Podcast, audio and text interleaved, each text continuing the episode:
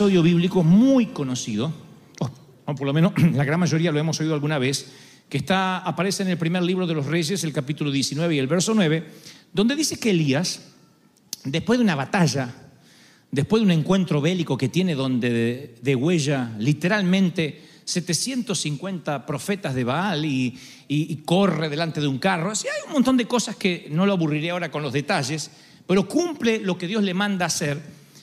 Él entra luego de eso en un estado depresivo, de tristeza. Y literalmente la Biblia dice, y se metió en una cueva donde pasó la noche. Y ahí, ahí en la cueva, en la cueva, vino la palabra de Jehová y le dijo, ¿qué haces aquí, Elías? Detalle que a veces se nos escapa porque a veces lo pensamos como que Dios está fuera de la cueva y le dice, ¿qué haces allí? Dios no le dice, ¿qué haces allí en la cueva, desde afuera? ¿Qué haces aquí, Elías? Lo cual me da la tranquilidad, apenas comenzando el sermón, la primera palabra, que si estás en la cueva, Dios está contigo. En, la peor, en el peor pozo depresivo, arrojando un puñado de tierra sobre el ataúd, besando una frente fría, recibiendo un diagnóstico médico negativo eh, o positivo en el caso de que eh, confirmen que hay una enfermedad, ah, entre sueros intravenosos, recibiendo la demanda o la carta de desalojo, Dios nunca te dice, yo estoy mirando desde afuera porque en esta te voy a dejar solo a ver si lo puedes atravesar. Dios dice, yo estoy contigo. ¿Qué haces aquí, Elías? O sea, era una charla privada dentro de una cueva con Dios, el creador del universo. Como digo siempre, quien acomodó el cosmos en su lugar, niveló las montañas y metió los eh, océanos en sus cauces, está dentro de la cueva con Elías. Fíjense si no es una imagen tierna. Uno se imagina a Dios como una gran luz así, y Elías que no puede ni mirar, pero la Biblia dice que Dios estaba en el silbo apacible y delicado, que era lo que necesitaba Elías. Cuando estás deprimido, estás triste, lo que menos quieres es que te griten, ¿o no? Cuando estás, cuando estás sensible y te gritan o te hablan mal, te ladran. Tú dices, ay, qué bien, me hacía tanta falta que me ladraran. Y a veces lo único que quieres es un abrazo en silencio, nada más. A veces lo único que pides es que te escuchen o que te digan, estoy contigo. Así que me imagino a Dios que se acerca y le dice, ¿qué haces aquí, Elías? Y Elías, ay, me van a matar, estoy deprimido, soy hispano. No, eso soy hispano, no, eso está en otra versión. Estoy deprimido. Y Dios dice, tengo un consejo para ti come bien, come bien, duerme bien, descansa, come, porque el largo camino te resta. Tú no decides cuándo renunciar, tú no decides cuándo bajar los brazos. Así que tú come bien, duerme. Miren qué consejo. Come, duerme, porque el largo camino te resta. Todavía hay mucho para hacer. En otras palabras, Elías, tú no te puedes dar el lujo de estar deprimido. Son ataques, cosas que van a, es parte de la vida, es parte de- de- de- del folclore de estar vivo, tener problemas, tener tormentas, atravesar crisis. Levántate y come porque el largo camino te queda. Así que comió, bebió, volvió a dormirse y fortalecido por aquella comida, comida, caminó 40 días y 40 noches. 40 días y 40 noches. ¿Qué comió? Era asado argentino. Preguntas personales. ¿A dónde te refugias cuando necesitas estar a salvo? ¿Cuál es tu hogar? ¿Quién es tu hogar? ¿Qué haces para sentir alivio ante situaciones de angustia? ¿Con quién hablas? ¿Buscas consuelo en la comida o en un ice cream? ¿Píldoras para dormir? ¿Sales al mall y gastas lo que no tienes? ¿Cómo escapas de la presión y de la ansiedad de la vida? ¿Qué haces? ¿Qué haces? Digan, me pongo a orar, pastor. Sáquense en el chip y contéstenme honestamente en su corazón. ¿Qué hace cuando te sientes deprimido? ¿Cuál es la cueva en la que te metes? Porque algunos la cueva tiene aliento a alcohol, para otros la cueva tiene aliento a pornografía. La gente que cae en pornografía dice que no lo hace siempre por un líbido sexual necesariamente, sino porque se siente solo, sola, porque necesita distraerse y pensar en otra cosa y que por un momento, por unos minutos, por lo menos se olvidó de que tenía problemas. Pero después retomas el problema otra vez. Y ahora con la culpa de haber caído en un flagelo que juraste nunca más caer. Entonces, ¿cuál es tu cueva? ¿Dónde te metes? ¿Por qué te metes? Eso es lo que tratamos de dilucidar juntos y yo voy a tratar de que veamos juntos durante los próximos minutos, porque a veces nos parece que la vida en Cristo es vivir exento de batallas, como si nos dijeran desde el púlpito, no tendrás batallas, y la Biblia no dice eso, dice de victoria en victoria. Victoria en victoria significa que es de batalla en batalla. Para tener victoria, ¿qué hay que hacer? Hay que pelear. No podemos ganar la copa si no salimos a jugar. No podemos pretender llegar a la, resurrección si no pasamos por la cruz. No podemos pretender fuego si no hay un altar primero, no se pone nunca la carreta delante del caballo. Es al revés. La vida tiene ataques. Y la, la Biblia menciona que va a haber diferentes tipos de ataques para los cuales el Señor dice, ninguno de estos ataques califica para que te metas en la cueva. O sea, damas y caballeros, esta es la palabra, la segunda que le transmito esta mañana. La cueva no es una opción. Una noche, un ratito, vete a la cueva, Dios va ahí a consolarte. Y mi chiquito, ¿qué pasó en la cuevita? ¿Estás en la cuevita, chiquito? Chiquito, chiquito. Bueno, salga de la cuevita, chico, que me da no sé qué. Salga, pues te voy a reventar. Salí porque se... Es todo lo que va a pasar. No se me ponga mimoso, que ahí, ah, yo estoy en la cueva, llevo hace tres años en la cueva. ¿Qué hace tres años en la cueva? Ni las cucarachas te aguantan, dice, vete afuera. Pero hay gente que vive con, con, con, olor a depresión. Hay gente que vive y dice, no, yo estoy así, así hace cinco años, cinco años en la cueva. Hasta las viudas no se merecen estar cinco años en la cueva.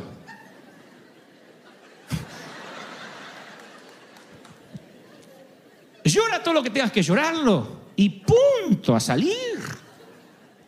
No, que todos los días le llevo una flor. Déjalo, ya está.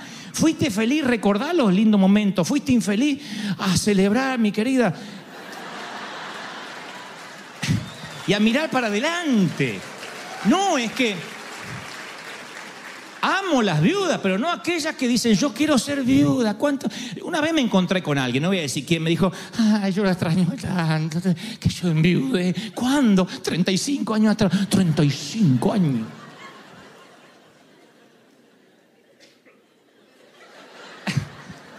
No, pero digo, es, es, una actitud que uno tiene que cambiar. El Señor dice, tienes que estar arriba para poder ayudar a los que están debajo. Y eso te tiene que parar en una actitud de decir, bueno, llegó el momento de saber que los ataques son parte de la vida. No puedo estar exento de tormentas o exento de ataques. Y el Señor dice, mira, sobre el león y el áspid, la serpiente pisarás, hollarás, o sea, destruirás, revolverás, darás vuelta al cachorro del león y al dragón. Alguna vez yo les hablé de esto, pero el Espíritu Santo me hacía énfasis ayer y me decía, diles otra vez que esto es parte de la vida. El ataque esperado, el ataque inesperado y el ataque infundado. Los tres ataques están en la Biblia. Cuando dice sobre el león y la serpiente vas a pisar y al dragón. Hay tres ataques. El esperado, el inesperado y el infundado. Se los voy a transmitir rápido para que esto no lo lleve a la cueva por cinco años. Número uno, hay un ataque esperado, que es el del león. La Biblia dice que vas a encontrarte con el león y ese es un ataque esperado, porque si te encuentras con un león, no hay sorpresas, vas a ser atacado. El paquete de la vida viene con problemas incorporados. Por eso la Biblia dice, ser sobrios porque vuestro adversario, el diablo, anda como león buscando a quien devorar. Así que la vida es un paquete. ¿Vas a ser papá? Problemas. Maravilloso, pero problemas también. ¿Quién quiere ser papá o mamá y no tener problemas? Ay, mis hijos son unos santos, estarán muertos, pues si están vivos traen problemas.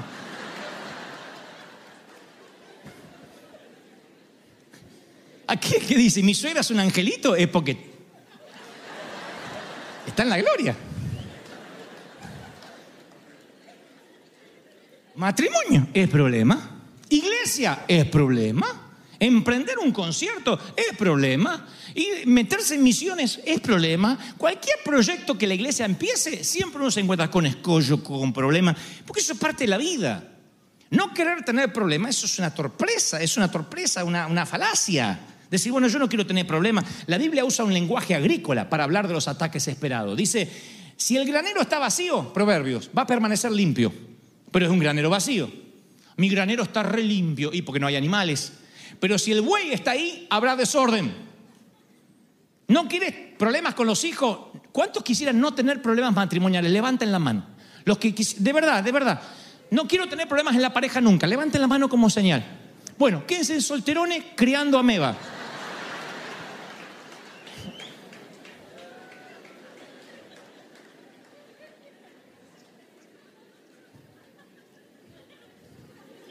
Porque te casas con, un, con una persona que tiene sus caracteres, sus cosas. ¿Quién quiere tener hijos y no tener problemas? Y no tengas hijos. Si no hay buey, está todo en orden. Sonó horrible, pero volví al versículo. sí, yo sé que sonó feo. Pero si el buey está ahí, habrá desorden, dice la palabra. Porque después me ponen en YouTube eh, que no trata de buey a la gente. No, está ahí. Yo solo me meto. Entonces, la vida, la vida, mis queridos, son ataques esperados, que uno tiene que enfrentarlo. Y qué maravilloso, porque se nos da la victoria por anticipado. Dios dice, yo estoy contigo, tú y yo somos mayoría. O sea, vas a un ataque esperado, sabes que va a haber un ataque esperado, pero tú vas con la confianza de que mayor es el que está contigo que los que te enfrenten, que los que estén en el risco contigo. ¿No les parece extraordinario? Entonces, si tienes un ataque esperado, problemas familiares, problemas de trabajo, problemas de inmigración, de estatus social, son todos ataques esperados. No te califica para meterte en la cueva. Pero el Señor habla de un segundo ataque, que es el áspid, la serpiente. Sobre el león y la serpiente pisarás. La serpiente tipifica el ataque inesperado, porque la serpiente no la ves. No es el león que se te para y te ruge. La serpiente puede estar tras un arbusto, tras una roca. Representa el ataque inesperado del enemigo. No ves venir a la víbora. Y cuando no la ves venir es esa noticia de que el infarto llegó y se llevó una vida. O una carta de despido que no esperabas. O la traición o alguien que de pronto te da la espalda y ese es un ataque que no esperabas y que no estabas ni bien parado para hacerle frente. También hemos pasado por eso. ¿Quién de ustedes no ha tenido un ataque inesperado? ¿Quién de ustedes no amaneció un lunes normal, corriente, ordinario y de repente antes del mediodía una noticia, aquel llamado telefónico, aquella carta cambió el rumbo de tu vida, no para siempre, pero por lo menos por los próximos semanas o meses? Una demanda, la notificación de tu contador, una inspección del IRS, lo que sea. De repente te mete en el mundo de los papeles, de los cheques, de las revisiones y te cambia, te pone lo que decimos algunos, te pone en off. ¿Saben lo que es ponerte en off? Te quita la parte cerebral creativa. Dejas de crear para solo ser un autómata que responde a problemas. Y los seres humanos, no, la Biblia nos da a nosotros, los humanos, nos da palabras como esta para que seamos proactivos, no reactivos. Porque cuando reaccionas a un problema ya es tarde, hay que ser proactivo. Uno tiene que levantarse en la mañana y ser activo, proactivo, voy a hacer esto y esto y lo otro, y te viene el ataque. Y no es la hermanita, ¿eh? No es la que te dijo, ay, qué flaca que estás. Y ese ataque te pone en off. Te va apagando. Es como que te bajan los switches así. Se te apaga la parte creativa. Se te, apagan, las ganas de orar. Se te apagan las ganas de sonreír. Y entonces, sin parte creativa, sin ganas de orar y sin ganas de sonreír, ¿qué dices? Me pongo el pijama y me voy a la cueva. Y yo dije en el servicio anterior, se te sale la, la, la se te encorva, la depresión te encorva. Y si eres mujer, te mete adentro del...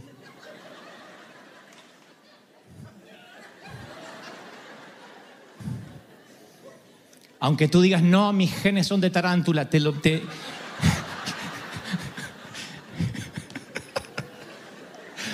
La depresión te hunde. No es la ropa, es la percha, dicen por ahí.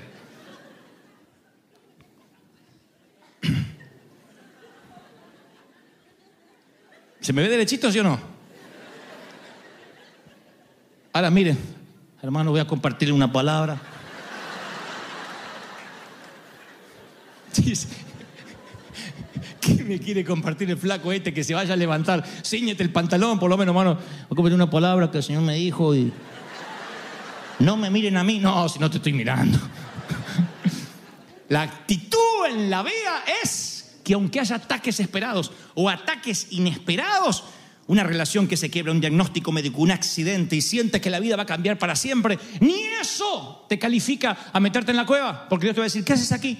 Es que una serpiente inesperada. Y no te dije que sobre el cachorro del león y sobre la serpiente vas a pisar y tendrás autoridad. Te he dado autoridad. Aleluya. Pero esperen, esperen. Dice sobre el cachorro del león, sobre el león, habla sobre la serpiente y luego dice sobre el dragón. ¿Por qué el Señor utilizaría un animal de la mitología? ¿Por qué no dice algo como el león, la serpiente y un hipopótamo? Los dragones es la manera infundada que tiene el enemigo para intimidarte. El, dragón representa los temores infundados que no existen. Él hará con los dragones que no vayas más allá de un punto con Dios. Él tratará de plantar en tu mente todo tipo de temores, de limitaciones eh, que no tienen que ver con la realidad, pero te los infunde. Una vez alguien me dijo, cuando alguien tiene un infarto, yo también lo siento acá. Cuando a alguien le duele algo, yo también lo siento, que me va a agarrar a mí también. Claro, tenía una obsesión, porque todo el mundo está enfermo y le agarraba todo, pobrecito. Miraba así y decía, ay, ay. Un, un, hombre era. Está embarazada, ay, también le agarraba a él. Entonces hay gente que vive con el dragón, hay gente que... Y otros, hay otros que no tienen temas con las enfermedades, pero creen que todo el mundo habla de ella o de él. Y cree que todo el mundo está hablando por las espaldas y, hay, toda una, una, hay toda una complicidad, hay todo un, hay un plan en su contra que se reúne desde Obama todas las mañanas en el Salón Oval. ¿Cómo le hacemos la vida imposible al chicharito este? Se piensa en eso. Porque el temor al rechazo es un dragón muy conocido. Y te sientes insignificante, disminuido, menospreciado.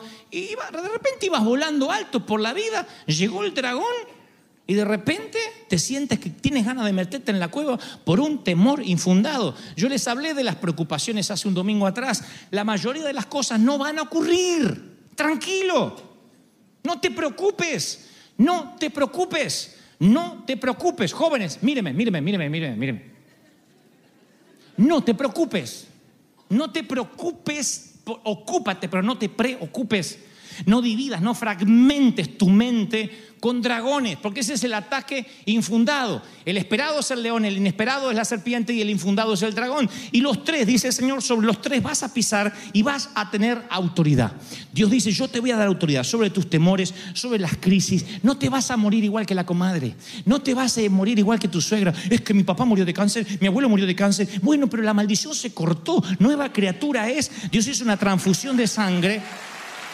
Vas a morir viejo, lleno de días, Rápido, últimos minutos. Estás en la cueva y dices, bueno, yo entendí ahora que ni por ataque esperado, ni por ataque inesperado, ni por ataque infundado me tengo que meter a la cueva. Pero me metí, ya estoy ahí, ¿qué hago? Ya estoy ahí. No puedo salir de este estado de angustia. No puedo salir de este estado de, de, de depresión, de tristeza. ¿Cómo hago? Tres cosas rápidas, porque no te voy a dejar en la cueva. No quiero que te quedes en la cueva. Para esto es el mensaje. Para que no te metas y para que salgas si estás ahí. Rápido, tres cosas así, así, así, en los últimos minutos, te voy a dar las últimas tres cositas para que sepas cómo salir de la cueva. Número uno, siempre mira en perspectiva, siempre. Elías se olvidó de la gran victoria que tuvo y por la amenaza de una mujer se quería suicidar o quería morir. Él dice, quítame la vida, Dios. Entonces la falta de empleo de hoy no puede hacerte olvidar las veces que Dios no hizo faltar el pan en tu mesa.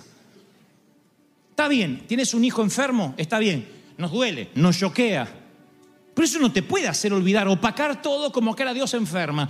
Y las veces que Dios sanó, y las veces que Dios intervino. Ese fue el enojo de Jesús cuando les dice a los discípulos, hombre de poca fe, estaba durmiendo. ¿Por qué no detuvieron los vientos ustedes? Porque el Señor le está diciendo, si este fuera el primer milagro que yo voy a hacer, bueno, los entiendo muchachos. Pero me vieron transformar agua en vino, resucitar muertos, caminar sobre las aguas y se asustan por una tormenta. ¿Qué es mirar en perspectiva, tener background de lo que Dios hizo? Y tú dices, bueno, pero a lo mejor ahora estoy en pecado, estoy mal y por eso Dios me dejó. El Señor dice, yo soy fiel. Aunque me falles, yo estaré contigo todos los días hasta el fin del mundo. ¿Qué parte no se entiende? Así que fuera de la cueva. Vamos a salir, vamos, vamos, vamos. Mientras que te estoy hablando, ciñete, levántate los pantalones. Come, duerme. Y vamos fuera de la cueva y mientras que vas saliendo conmigo, te voy a dar el segundo secreto. No te quedes solo en la cueva. Elías se asustó y cuando llegó a Judá dejó allí su criado y caminó todo el día solo por el desierto. Esa es la crónica de la depresión. Cuando estás mal, asóciate con alguien ungido, pégate a alguien lleno de Dios, pero no te quedes solo. Habla. No te encierres, habla. Transmite, pide ayuda, que es de hombres pedir ayuda. Solicita que oren por ti. Nadie va a decir, ¡ay, te faltó la fe! ¿A quién de nosotros en algún momento de la vida nos hemos sentido que no podíamos salir de la cueva? Pide ayuda ahora. No pierdas el gozo. No sabes lo que puede venir a tu isla. Pégate a alguien, no te quedes solo. Y tercero, haz algo por los demás. Cuando peor estés, Dios le dice a Elías, regresa por el camino, después que comió y durmió, vete a Damasco, unge a un rey, al rey de Siria y a otro como rey de Israel. Y después unge a Eliseo para que te suceda como profeta. Lo mandó a ungir dos reyes y un sucesor. Por eso Lutero decía, la mejor manera de echar al diablo es ensillar los caballos y limpiar los establos. Ponte a trabajar. Para eso son las misiones también, para ayudar a los que necesitan y para ponernos a pensar de que hay gente peor. Algunos se van a sentir avergonzados de haber pasado meses en una cueva después de chocarse con la realidad de la India o la realidad de África. Van a decir, pero y yo preocupándome porque el auto me echaba humo. Pero yo preocupado porque acá no consigo el pescado que me gusta. No saben la cantidad de tonterías por las que la gente se preocupa porque pierde la perspectiva. Entonces ponte a trabajar, a servir. Cuando estés triste, ponte a servir. La manera en que a mí se me quita la tristeza es dando, ministrando, inspirando. Pues si me meto en la cueva y me quedo ahí y no me sacan ni con una grúa. Pero inspirando, trabajando, me lleno de adrenalina, veo rostros cambiados, veo caras que dicen, wow, esta palabra me cambió, pastor, esto redireccionó mi vida, esto me sacó de la cueva. Y eso me hace sentir bien, que como digo siempre, pagué un día mi derecho a vivir, hice algo por los demás. Dios tiene que ver eso. Dios tiene que compensar eso. Dios tiene que decir, Dante, es una herramienta en mis manos, puedo usarlo. Dios tiene que ver eso. Eso creo que me gana, un boleto para que Dios se meta conmigo en la cueva cuando me meta ahí y me diga, vamos, afuera, vamos, vamos, vamos que te necesito a trabajar. Pero si soy un inútil, un parásito del sistema, alguien que no hace nada, lo más probable es que Dios no me vaya a buscar a la cueva. ¿Para qué me quiere? Que se quede adentro. Pero cuando haces algo por los demás y te involucras y sirves, entonces ahí es cuando te das cuenta que tu dolor no es nada comparado al de otro. Mira en perspectiva, no te quedes solo y ponte a trabajar. Son las tres pasos para salir de la cueva. Estás en la cueva, no te quedes solo. Mira en perspectiva, no te quedes solo, ponte a trabajar y en un santiamén, en tres pasos estás afuera. Pero hay que salir de la cueva, mi querido, hay que salir. No te des el lujo de estar deprimido. No puedes estar deprimido. La vida no te permite. Somos hispanos. Y los hispanos no tenemos tregua. Nosotros, de donde venimos, de cómo fuimos forjados, tenemos que trabajar. Porque Dios bendice al esforzado, Dios bendice al valiente, Dios bendice al que sale a trabajar, al que sale a esforzarse. ¿Reciben esta palabra, sí o no? Bueno, ahora sí, último minuto. Dice un pastor, no le crean cuando un predicador dice, ahora sí termino, pero ahora sí, termino con esto. ¿Te daría el Espíritu Santo el valor? No te voy a hacer pasar al altar. ¿Te daría el Espíritu Santo el valor si estás en una cueva y necesitas ayuda para salir y quieres que te la dé, claro, de ponerte de pie y, dejarme orar por ti? ¿Solamente donde estás?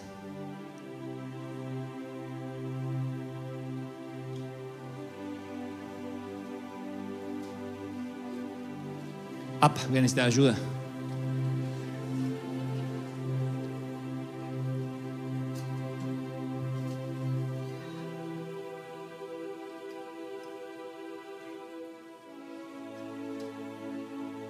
Algunos dicen, yo no sé si estoy en una cueva, pero si por la duda estoy, quiero que me saquen. Y está bien. Está bien.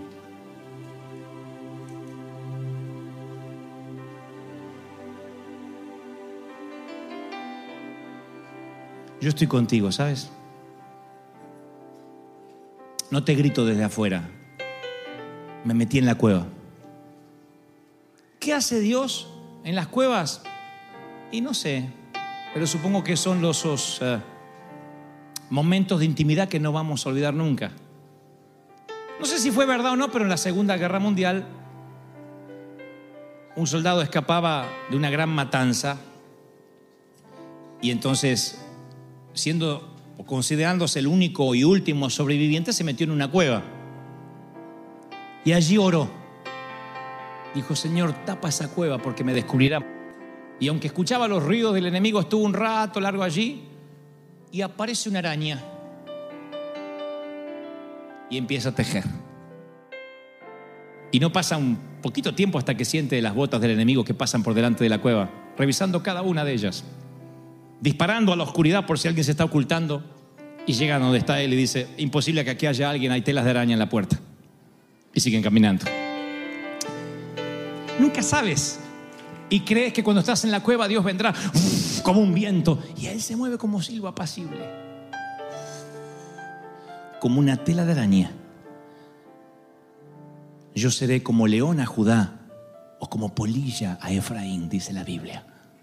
Dios a veces te da una patada en el cuarto menguante y a veces es un, un golpecito. Es un golpecito. Vamos, vamos, vamos, sal de la cueva. Vamos juntos. Vamos a salir. Vamos a salir. Mira en perspectiva. Vas a salir de aquí. Es pasajero. No vas a vivir aquí. Este no es tu domicilio final. Vamos a salir juntos. No pierdas el objetivo. Vamos a servir. Pégate a alguien ungido y vamos a trabajar. Que largo camino te resta. ¿Me promete que no te vas a deprimir? ¿Me promete que no vas a estar triste? ¿Me promete que no te vas a angustiar? ¿Me promete que vas a tener esperanza? ¿Que nadie te va a robar tu sueño? Si me lo prometes, vamos fuera de la cueva, vamos. Levanten las manos al cielo y beban esta palabra. Diga, Padre, recibo esta palabra. Te amo, Señor.